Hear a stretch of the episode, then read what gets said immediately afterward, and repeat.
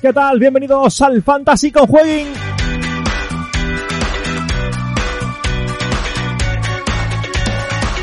Semana del Gran Derby. Sevilla y Betis se ven las caras en uno de los derbis sevillanos más igualados de la historia. Segundo y tercero, la capital andaluza aspira a tener dos equipos champions la próxima temporada mientras sueñan con llevar un nuevo título a su vitrina. Mientras los de Lopetegui buscan seguir peleando por la liga, los de Pellegrini quieren hacer historia siendo el único equipo en tres competiciones. De todo ello hablaremos en el presente podcast, además de lo ocurrido en la pasada jornada 25 y de la previa de la 26. Les habla Antonio Miguel García.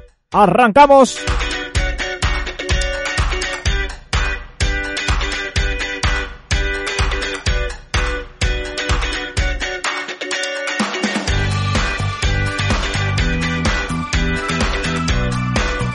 Y para hablar de todo ello tenemos con nosotros a Alberto Muñoz. Alberto, ¿qué tal? Muy buenas. Hola, muy buenas. Eh, hoy toca hablar del derby sevillano, de ese partido eh, esperado por todos en la capital andaluza, eh, que vale casi como un título, porque su importancia está fuera de toda duda, trasciende más allá de lo futbolístico, trasciende a las familias, a las relaciones sociales, a tomarte el bar, eh, eh, un pitufo o una viena en el, en el bar al día siguiente, a tomarte un café y, eh, bueno, la coña sevillana andaluza, que también influye, influye bastante. Eh, un partido que, como decíamos, eh, además atrae, atrae a las masas porque suele ser muy atractivo eh, de ver para todos aquellos que nos gusta el fútbol, más allá de que nos simpaticemos más con un equipo o que simpaticemos con otro, ¿no? Sí, bueno, esta jornada, más allá que un derby cualquiera, es que encima todo tenemos en juego mucho por la liga. Eh, puestos de Champions, eh, liderato, perseguir al Real Madrid, la liga en juego y todo ello en un bonito derby que enfrenta a un Sevilla y un, y a un Betis que viene una temporada increíble. La verdad es que eh, un nivel espectacular de, de, ambos equipos haciendo historia. Yo creo que mmm, ni el más optimista eh, podría pensar en Sevilla que los dos equipos estarían haciendo lo, que están haciendo eh, esta temporada. ¿no? Uno peleando por la liga, el otro en tres competiciones a un paso de una final, manteniéndose vivo en, en, Europa League y mmm, con bastante papeleta de estar en, cuartos de, final y tercero en la liga. Una auténtica locura lo que está haciendo el equipo de, de Manuel Pellegrini. Pero antes de irnos a lo que viene siendo esa, eh, ese análisis del, del derby, hoy va a ser un día muy de análisis de la jornada, eh, ya lo digo, porque vamos a analizar el derby y también lo que ocurre este fin de semana en la jornada en la jornada 26 y lo primero que vamos a hacer en este primer bloque es analizar qué es lo que ha ocurrido en esta pasada jornada eh, 25 en la que hemos tenido partidos eh, muy interesantes y en la que podemos sacar algunas algunas conclusiones. Eh, estoy viendo por aquí los resultados de, la jornada. Creo que bueno como hicimos la, semana pasada el partido de los, eh, los partidos más importantes fueron el derby vasco y el Valencia Barça y los dos acabaron de forma bastante contundente. El Athletic Real Sociedad eh, la verdad es que fue un partido bastante eh, igualado en el sentido que hasta que le duró la gasolina a la Real Sociedad. Eh, aguantó lo que pudo el conjunto de Imanol Alguacil, fue que se fuera Merino con esa conmoción cerebral y mm, se fue un poco el equipo, el equipo abajo y empezaron a llegar los goles del Atlético. Sí, yo me acuerdo que estaba viendo el partido durante un tiempo y de repente me encontré con un 4-0 del Athletic Club en el marcador eh, un, un Athletic, la verdad, que viene en un momento increíble con Marcelino, jugando muy bien. La Real no tuvo nada que hacer y a, a pesar de ese, ese penalti que paró Remiro en la primera parte, que podía dar un poquito de esperanzas, pero el Athletic muy superior. Sí, muy superior con eh, un gran estado de forma de Sancet saliendo del banquillo y parece que lo que ha encontrado eh, en Marcelino es un eh, equipo, una plantilla en la que poder confiar, ¿no? Sancet saliendo del banquillo lo hace bien, vencedor con su primer minuto después de volver tras, tras lesión. En fin, parece que ha encontrado muchas, muchas claves para poder rendir a un alto nivel y la verdad es que está haciendo una temporada más que es buena el conjunto de, de Marcelino García Toral. Hablábamos del Valencia-Barça y tres cuartos de lo mismo. Aquí yo creo que la cosa fue un poco diferente porque el Barça lo que exhibió fue una tremenda pegada. No que fuera tan superior como Athletic a la Real Sociedad, pero ojo, eh, Aubameyang, eh, primero goles con el Barça y va y marca tres. Bueno, tres, un poco falso de tres, pero bueno, eh, el acta recoge que fueron tres, así que nos quedamos con, eh, con eso. Pero desde luego que eh, partido muy destacable de, del conjunto azulgrana que va con buenas sensaciones a la, a la Europa League. Bueno, sí, una pena que a Pedri le quitasen ese gol porque era un auténtico golazo. Para mí es de Pedri, pero bueno, el acta, el acta refleja lo que refleja. Y como bien decíamos en la previa, un partido muy físico que se definió por, por pegada prácticamente del Fútbol Club Barcelona. Tres llegadas en la primera parte, tres goles eh, y, el, Valencia que no, no se mostró esa solvencia defensiva con la balona a la espalda que colaba bien el, Barcelona y los, los extremos que hicieron un buen papel. Dembélé dio la sorpresa como titular por, por primera vez en, la liga después de esa, esa renovación fallida. Y un Valencia que intentó responder, mucho VAR, la verdad el VAR tuvo ahí un papel importante con esa jugada que salía el balón por la banda y al final no terminaba en gol y una victoria cómoda para Xavi que efectivamente lleva al Barça ahora mismo en un buen momento de forma. Hay que decir que, que el Valencia está batiendo récords eh, negativos en cuanto a goles encajados, ¿no? Y, es curioso que lo haga con, con Bordalas en el banquillo, un técnico que eh, pues ha demostrado ser un especialista defensivo en otros equipos como, como el Getafe, pero pues bueno, las piezas, las piezas que tiene eh, en defensa esta temporada no le están, no le están rindiendo, ¿no? Además, la mala noticia de esa lesión de, de Gallá, vamos a ver cómo evoluciona este, este Valencia, que la semana pasada, la semana que viene está pensando ya en conseguir una plaza para la gran final de la Copa del Rey. Eh, se la jugará precisamente contra el Athletic Club, ¿no? Ahora mismo, pues dos estados de forma bastante, bastante diferentes. Seguimos por la parte alta, eh, en esa carrera por la liga. El Real Madrid que venció a la vez, no sin sufrimiento. La verdad es que bastante ramplón el equipo de, de Ancelotti en la primera parte, sobre todo. Después en la segunda sí que dio un pasito adelante. Y bueno, con Benzema, Vinicius y tal, es un poquito más fácil eh, sacar adelante este tipo de, partidos. Y el Sevilla, que por el contrario, eh, pues eh, empató ante el español. Mm, además, se quedó con uno menos, perdió con D y además eh, estuvo cerca de perder. La distancia pues se va se va alejando entre estos dos equipos. Bueno, yo creo que el partido de Sevilla solo puede dejar mensajes negativos, pierde dos puntos, se aleja de, la, de la, persecución por la liga y aparte esa, esa expulsión de Jules Koundé que afecta al derby que luego seguramente hablaremos y la amarilla a Ocampos que también cumple ciclo de sanción para ese partido en Sevilla un Sevilla que se está complicando la, clasificación, la, tabla para, para perseguir al Real Madrid y un Real Madrid que una nueva primera parte del conjunto Ancelotti pobre que no supo hacer espacio a un Alavés que, bueno, cerraba bien las líneas y hasta que llegó ese sorpaso de Asensio desde fuera del área para, para abrir un poquito el marcador y abrir un poquito espacio en el partido. Sí, Asensio que, que se ha especializado en estas últimas, en estos últimos meses o esta temporada, perdón, eh, podría decir, eh, eh, en abrir la lata, ¿no? Con goles de, de, fuera del área, con esa, con esa zurda mágica. otra cosa no, pero la verdad es que, le pega, le pega del sueño el jugador del Real Madrid. Nos vamos hasta al Benito Mellamarín. Luego adentraremos un poquito más en lo que vaya a ocurrir este fin de semana. Pero el Betis, que sufrió de lo lindo para vencer al Mallorca, no lo tuvo nada fácil. Eh, lo hizo con gracias a los goles de, de Alex eh, Moreno, que le puso un pase medido a la cabeza Sergio Canales, un auténtico partidazo el del eh, centrocampista cántabro, y de William José, de penalti. Un penalti mm, que tuvo cierta polémica, para mí es bastante, bastante claro, y sobre todo destacable en el Mallorca ese gol de la, de la muriquineta, ¿no? de, del delantero, del, del flamante fichaje, que yo creo que está siendo el fichaje pues eh, más atractivo de lo que viene siendo el mercado invernal, quitando a lo mejor a Dama y Ferran o alguno de estos. La verdad es que el rendimiento de Muriqui está sorprendiendo a todos. Un golazo que no le valió el Mallorca para rascar puntitos, pero sí para poner eh, en serios apretos a este, a este Betis. Sí, yo creo que en el Mallorca están subidos todos al barco de Muriqui. Eh, el jugador, la verdad, que ha entrado en el equipo de pie, de puntilla y muy buen planteamiento el de Luis García, una pena esa lesión de Ruiz de Galarreta, que esperamos que se recupere pronto.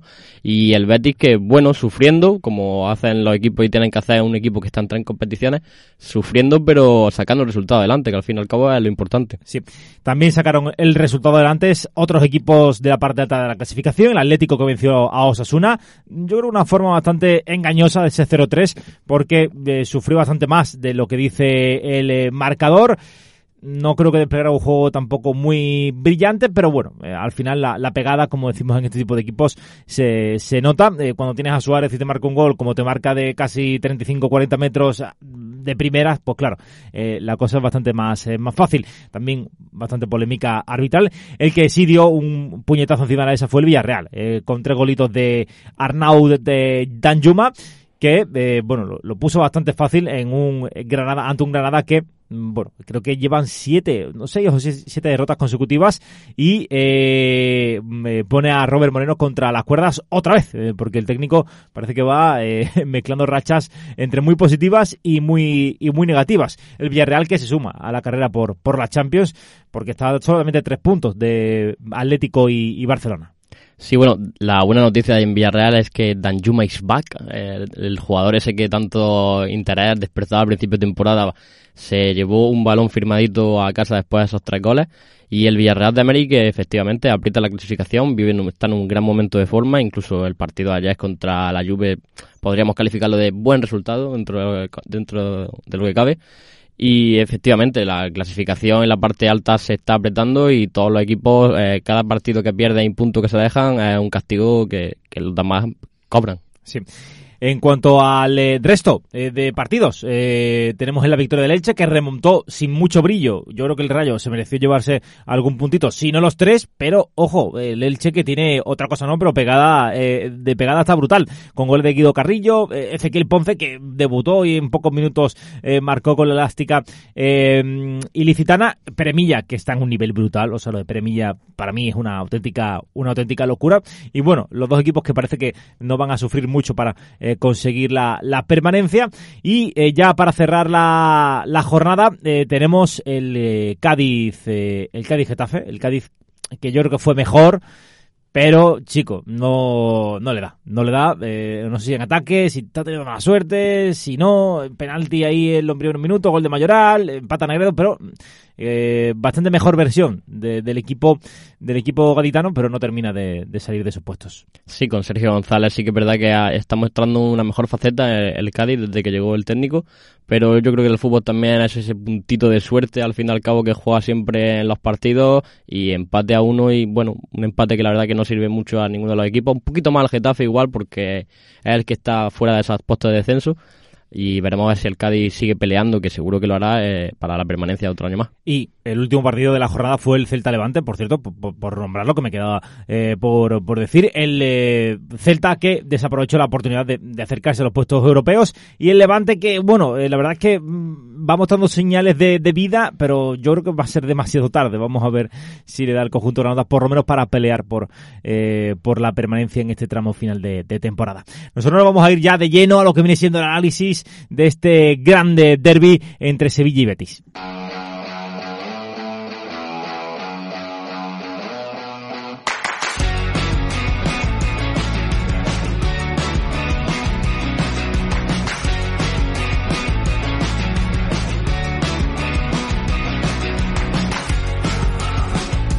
Pero antes de irnos eh, con ese análisis, os recomendamos que os descarguéis la aplicación de Jueguin. ¿Por qué? Porque, bueno, a lo mejor eh, es un partido de Champions eh, que, en el que estás muy interesado y estás ahí, bueno, cenando como, como fue mi caso ayer, pongo un ejemplo real, que estaba ahí cenando con, con la parienta, con la novia y no podía ver el partido porque si no, pues cuando ves tanto fútbol tienes que racionar, tienes que racionar con la pareja ya a ver qué, qué te deja ver o qué no te deja ver. Entonces, pues estaba ahí con la aplicación de Jueguin a ver si marcaba, que marcaba y en el minuto uno vi el gol, el gol de, de Blauvik y, y nada, pues, bueno, si, si, tienes este tipo de, inconvenientes en tu vida, pon una aplicación de juego en, tu vida porque te va, a, eh, te va a informar y te va a tener al tanto de, la última hora. Además, también te va a permitir eh, realizar eh, depósitos y solicitar retiradas desde tu móvil. No te vas a tener que ir a un portátil o a tu ordenador de, mesa, de escritorio, para poder llevar a cabo este tipo de, movimientos. Así que si quieres todo ello, la aplicación de Jueguin es perfecta.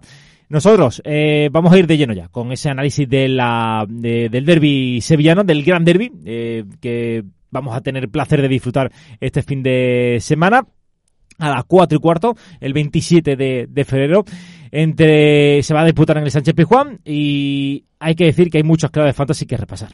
¿Vale? Empezamos con el Sevilla, empezamos con el conjunto local, el Sevilla que está a 6 puntos del, del Real Madrid, va a intentar luchar hasta última hora por conseguir ese título de liga lo va a tener complicado. Yo creo que al Sevilla lo que le está pasando, eh, aparte de que eh, bueno, digamos que el juego que ha exhibido no es el más, eh, no es el mejor, creo, ¿no? No, no está eh, mostrando esa, ese Sevilla eh, que es un potencial, un torrente ofensivo y que te arrasa y que tal, ¿no? Está yendo un poquito más con, con la tercera, con la cuarta marcha echada y no le está dando para llevar, arrastrar, arrasar a esos equipos que a los que debería ganar como, como al español el pasado, el pasado fin de semana. Y principalmente creo que todo ellos por, por las lesiones, ¿no? Hemos visto cómo eh, no van a entrar, no van a poder jugar el partido de Europa League Martial y Rekic. Los dos están eh, lesionados, arrastran molestias y los dos apuntan a baja para el partido de, del, del, fin de semana ante el, ante el Betis. Esto condiciona bastante el once del conjunto de, de Julio Lopetegui porque además, claro, eh, si fueran estas dos bajas solamente, pues bueno, más o menos podría tirar Julio Lopetegui, pero es que tiene la de la Mela y Suso y tiene la de Condé y Ocampos, como tú decías antes, ¿no? Eh, sancionados. Y claro, pues se le juntan muchos jugadores que en teoría son titulares o que en teoría deberían ser muy importantes. El 11 que tenemos, eh, eh, que pensamos que, que, puede ser el, el, escogido por Lopetegui, es el siguiente. Bono en portería. Defensa con Acuña, Fernando, Diego Carlos y Navas. También está la posibilidad de que entre Montiel, eh, que ya está recuperado, que va a jugar la Europa League o que está en la lista de, de convocados para, para la Europa League. Y claro, Fernando no le queda otra, porque si tiene a Kunde sancionado y Rekic lesionado, que dudamos que llegue, pues Fernando haría las veces de central. Esto quería pues también dejaría un hueco en el centro del campo que ocuparía Thomas Delaney junto a Jordan, eh, Jordan y Rakitic. Yo creo que Jordan y Rakitic van a ser seguros más que nada porque eh, le dan ese empaque y esa seguridad defensiva que sin Fernando la va a necesitar más el conjunto sevillista. Y la arriba, la delantera, eh, lo más seguro es que Tecatito haga las veces de Campos en el perfil derecho. Papu, que está siendo el mejor del Sevilla, va a jugar en el izquierdo. Y arriba tenemos la duda, eh, si va a jugar Rafa Mir o Nesiri. La verdad es que ahora Rafa Mir está mejor que Nesiri. Sí, la verdad que Nesiri no, no ha vuelto en su mejor momento. Me acuerdo del partido este contra el Español. Era fuera de juego, pero mano a mano contra Diego López que, bueno, no, no termina de resolver bien. Y muchas dudas en el conjunto de Lopetegui, como tú apuntas, por, por las bajas, por la gran cantidad de bajas. En defensa, Fernando va a tener que hacer esas labores de central. Puede ser Gudel, pero apunta más a Fernando. Delaney eh, ocupando esa posición de Fernando. Y bueno, es que en el ataque igual, tiene, la, tiene muchas bajas, muchos nombres ausentes Veremos a ver si es Rafa Mir, que parece que está más entonado con el gol que, que en City, y Papu Gómez por la, de, por la izquierda, Tecatito por la derecha. Veremos a ver cómo plantea el partido Lopetegui, que bueno, a mí personalmente me gusta más Papu jugando en el centro del campo, un poco más metido entre líneas, pero claro, las bajas condicionan al fin y al cabo el 11 y, y luego está la duda de Jesús Navas, que salió en el partido del RCD Stadium con un vendaje en el muslo bastante, bastante llamativo y a ver si Montiel puede tener algunos minutitos en Europa League, que ha demostrado que tenía un buen nivel, pero claro, saliendo una lesión también no sabemos cómo puede llegar en estado de forma. Sí, vamos a ver, también dependerá todo un poco de, de, lo que haga Lopetegui en el partido de Europa League, estamos eh, sujetos ¿no? A, esa, a ese condicionante, así que os recomiendo que estéis atentos también a las previas que subimos en jueguin.es barra fantasy, porque ahí estaréis informados también de, de, los jugadores más recomendables a alinear o eh, de posibles eh, novedades de, última hora con respecto a, a, esa, a esa situación, ¿vale?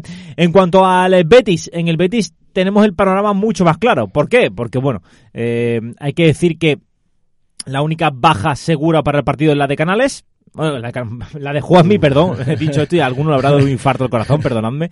Eh, la de Juanmi, eh, que está que está sancionado. También la de Camaras y Montoya, pero bueno, no creo que nadie tenga a Camaras y Montoya en su equipo. Espero que por vuestro bien no sea así.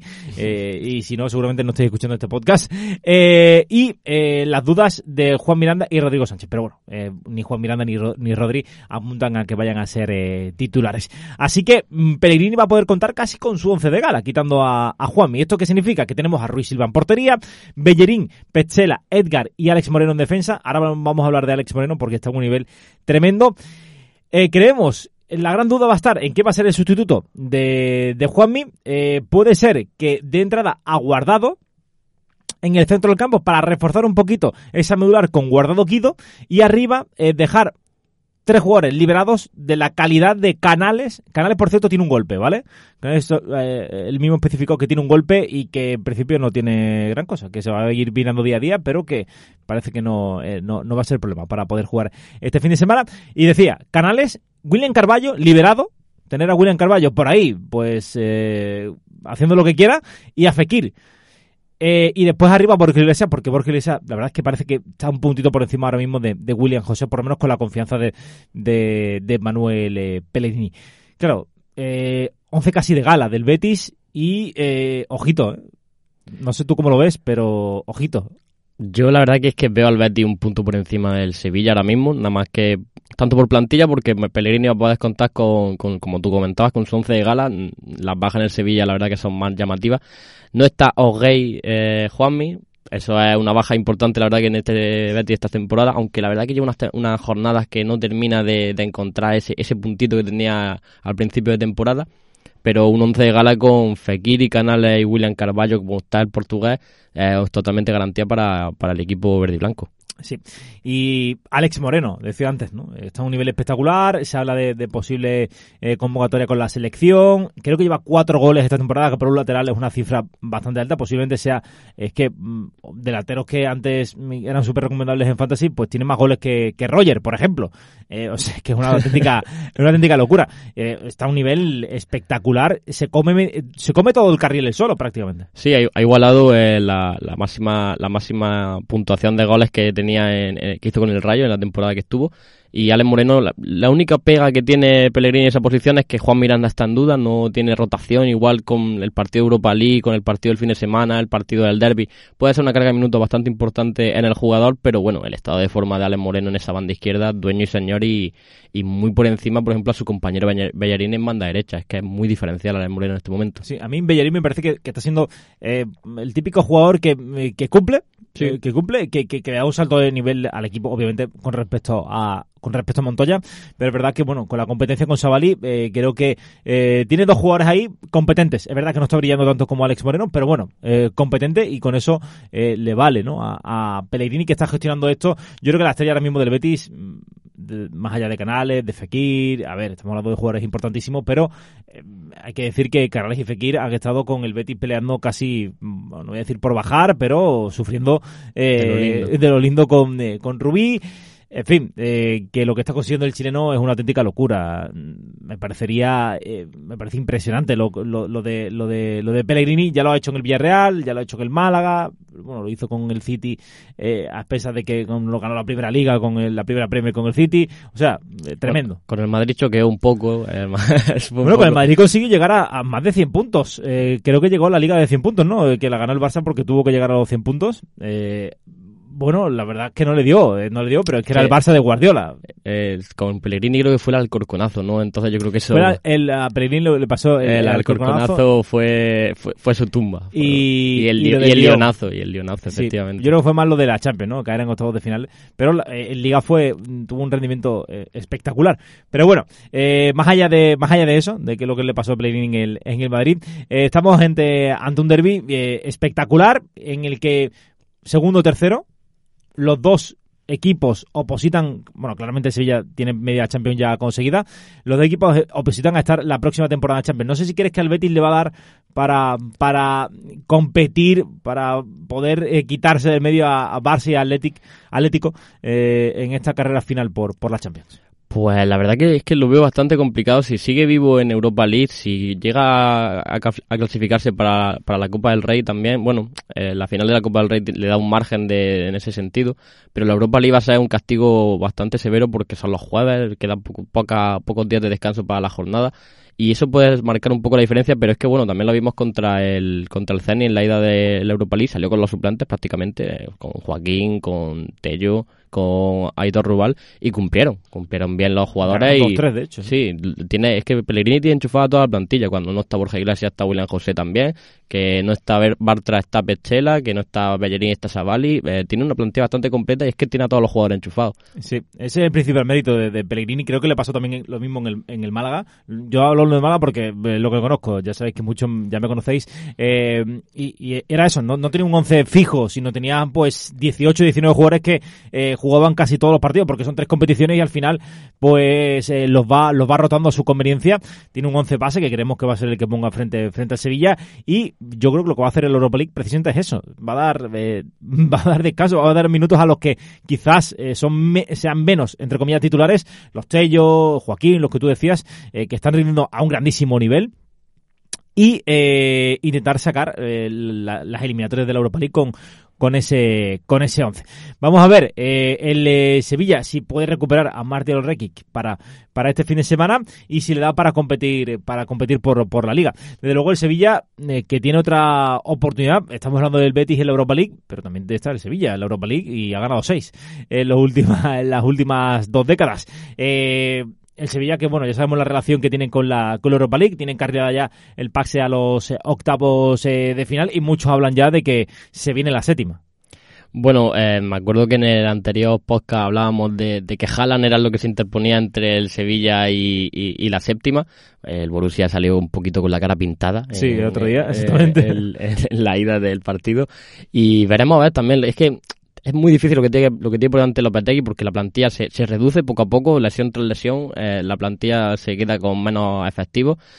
a diferencia del Betis, no todos están enchufados, no todos los que salen del banquillo están a ese nivel de forma que los de Pellegrini. Y es que yo veo un partido muy bonito por las dos partes. Es que el Betis se juega también, los equipos de atrás están apretando la clasificación para llegar a la Champions tampoco se puede dormir en los laureles el Betis en ese sentido y el Sevilla es que tampoco se puede dormir porque si no el Madrid se va y la liga cambia. Sí, la liga eh, se, puede ir eh, pronto para, para el Sevilla, como no ponga eh, la directa. Y bueno, tiene nueve puntos los, los equipos que marcan los puestos de, Europa League, pero tampoco se puede despistar, porque bueno, entre tanta lesión, vamos a ver si, si no les da para, para, para competir.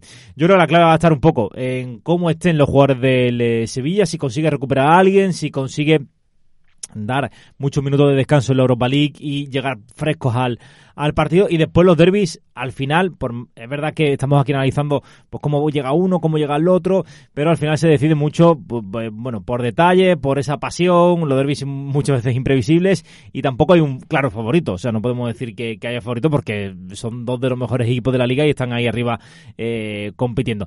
¿te atreves con un resultado o no te atreves? Pues mira, precisamente estaba pensando esta mañana. Yo me atrevo a decir un... Estás levantado pensando, ¿qué? ¿cómo es que va a pasar el derbi? Sí, sí, la verdad que no tenía, tenía curiosidad porque, no sé, me llama la atención el partido. es que hay mucho en juego, aparte del orgullo de la, de la, capital por parte de los dos equipos, es que está en juego muchos puntos en, en la liga y unas y las posiciones claras en cada equipo.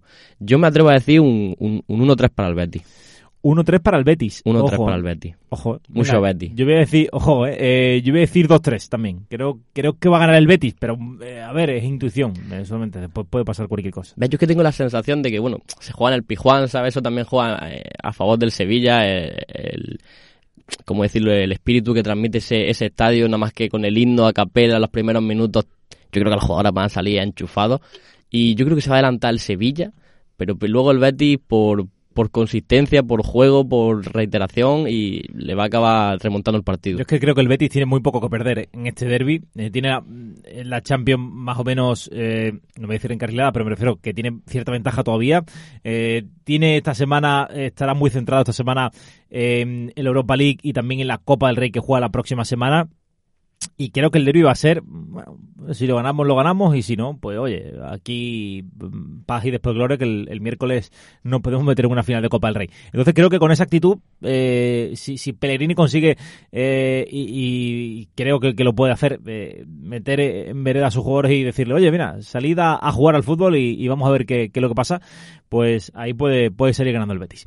Bueno, vamos a irnos con el repaso, porque nos hemos enrollado con el Betis, con el Sevilla Betis Tela. Eh, vamos a repasar un poquito qué es lo, lo, el resto de partidos que van a ocurrir este fin de semana en la, en la liga.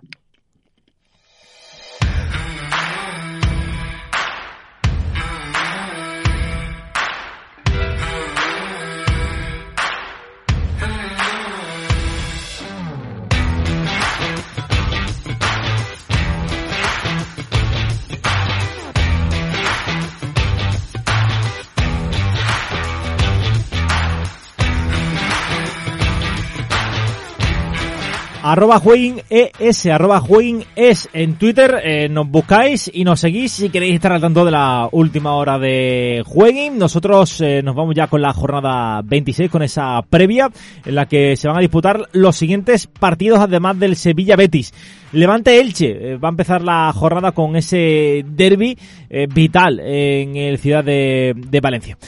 Después tenemos eh, Mallorca-Valencia, Getafe Alavés, Rayo Vallecano Real Madrid, Atlético de Madrid eh, Celta, Villarreal Español, Real Sociedad Osasuna, Barça Athletic, partidazo también, y Granada Cádiz. Eh, partidos en los que hay muchas cosas eh, en juego. Hay dos, tres partidos por la permanencia, absolutamente brutales. Eh, primero el Levante Elche. El Levante si no gana está ya Muerto.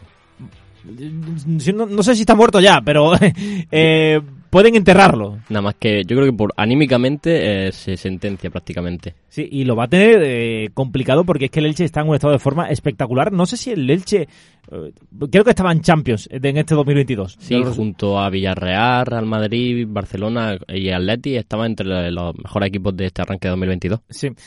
Eh, eso por un lado. Después tenemos el Getafe Alavés. El Alavés que no termina de arrancar con, eh, con José Luis Mendilibar, pero también ha tenido una serie de, partidos que bastante complicados y ahora empieza ya los partidos de su liga. Pero es que el, el Getafe, desde que llegó Quique Sánchez Flores, es una máquina. O sea, es una máquina de fiabilidad. Eh, rara vez le vas a ver ceder un partido así fácil y no lo va a tener nada, nada sencillo los de, los de Mendilibar.